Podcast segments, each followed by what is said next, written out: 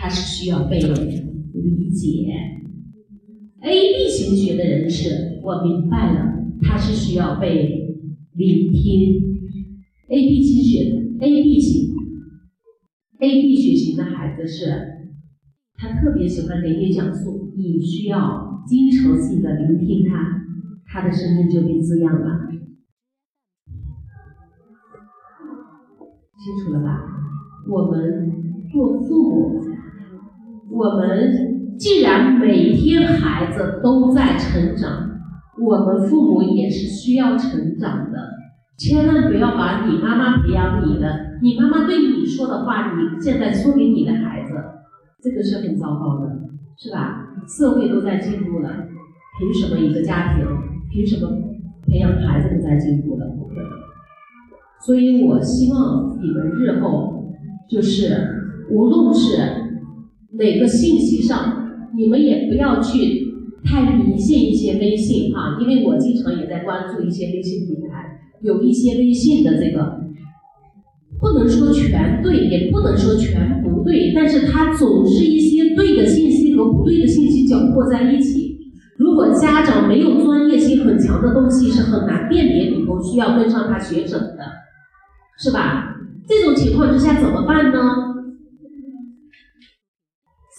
有没有例子，就是父母大字儿不识一个，这个孩子最后，哎呀，很有出息，上了很好的学校。你们见过这种例子还没有？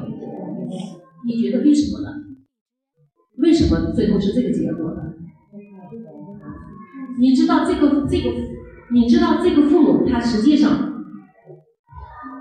你知道他实际上，我就听见原来在就是那个三中三六三中学，原来有一个孩子，那个学校的第一名，那个学校多少年的那个阶段的第一名，他最后考到考到那个嗯就是太原的一个什么高中去，从那个地方出去太原，可能考到太原不不一般，但是他的父母是直接捡垃圾的，就一个字都不认识。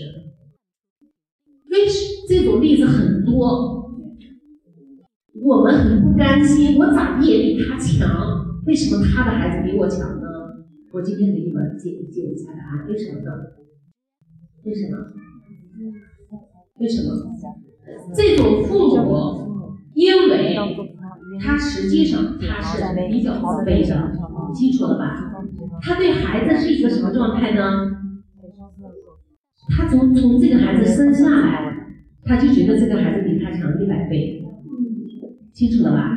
然后这个孩子他一直是被欣赏和认可的，虽然欣赏和认可的语言不是那么优美，真的不是那么优美哈，或者非常非常朴实的那么几句，但是无论是眼神也好，或者家里做一些什么决定也好，总把孩子怎么样，抬得很高。然后这个孩子的生命他就被怎么样了？滋养起来了，他的生命力很强。别人看不起他父母来，觉得就是个捡垃圾的。他自己可没有这些生命体验，是了吧？他没有这些生命体验的。所以哈，咱们如果说现在目前处于这两个境界的家长，咱把自己放下来，放下来，再放下来。我啥也不懂，我孩儿就比我强。我们最爱也往这个上走，好吧？是不是的？千万不要在这个里头瞎折腾。可以为你不错的，不错的，不错的，最后把一个孩子害掉。啊，千万我们不要去代替，或者我不要去直接包办那个孩子的成长。那么后半年每个星期四的下午会出现一个家长接待日。为什么我今天必须让我的老师在场呢？就是要说这么个事情，就是。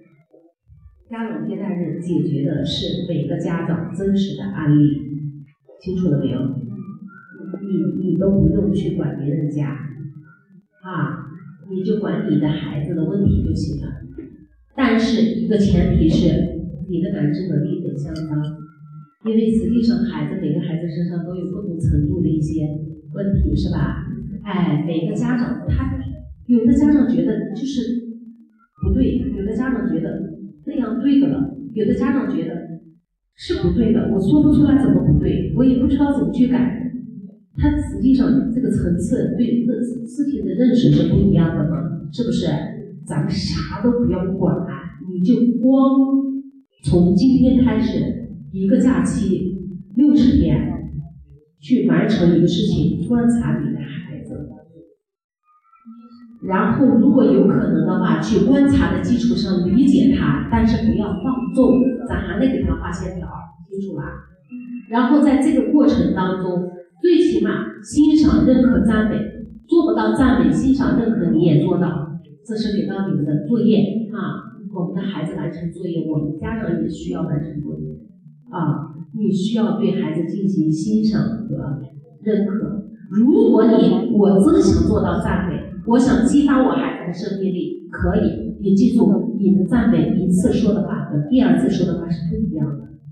比如说。秦子涵妈妈今天的分享非常的细致，让我感受到她学了很多东西，我就这么赞美了她一句。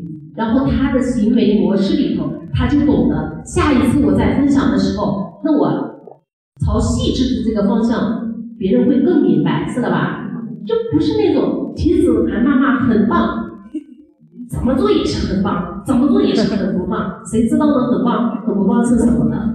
就是说，把这种赞美变成对他的行为的点评，这种赞美是非常滋养孩子，同时对孩子的教育意义是很大的，清楚了吧？孩子会从你的赞美里头吸收一些营养，直接对他的下一次行为做一个很好的引导，何乐而不为呢？是吧？非得你本着脸在那儿教育他，他才听不进去呢，是吧？然后这是一个，那我们星期四的时候呢，我们的老师会组成小班、中班、大班，会组成三个组来接待家长，是吧？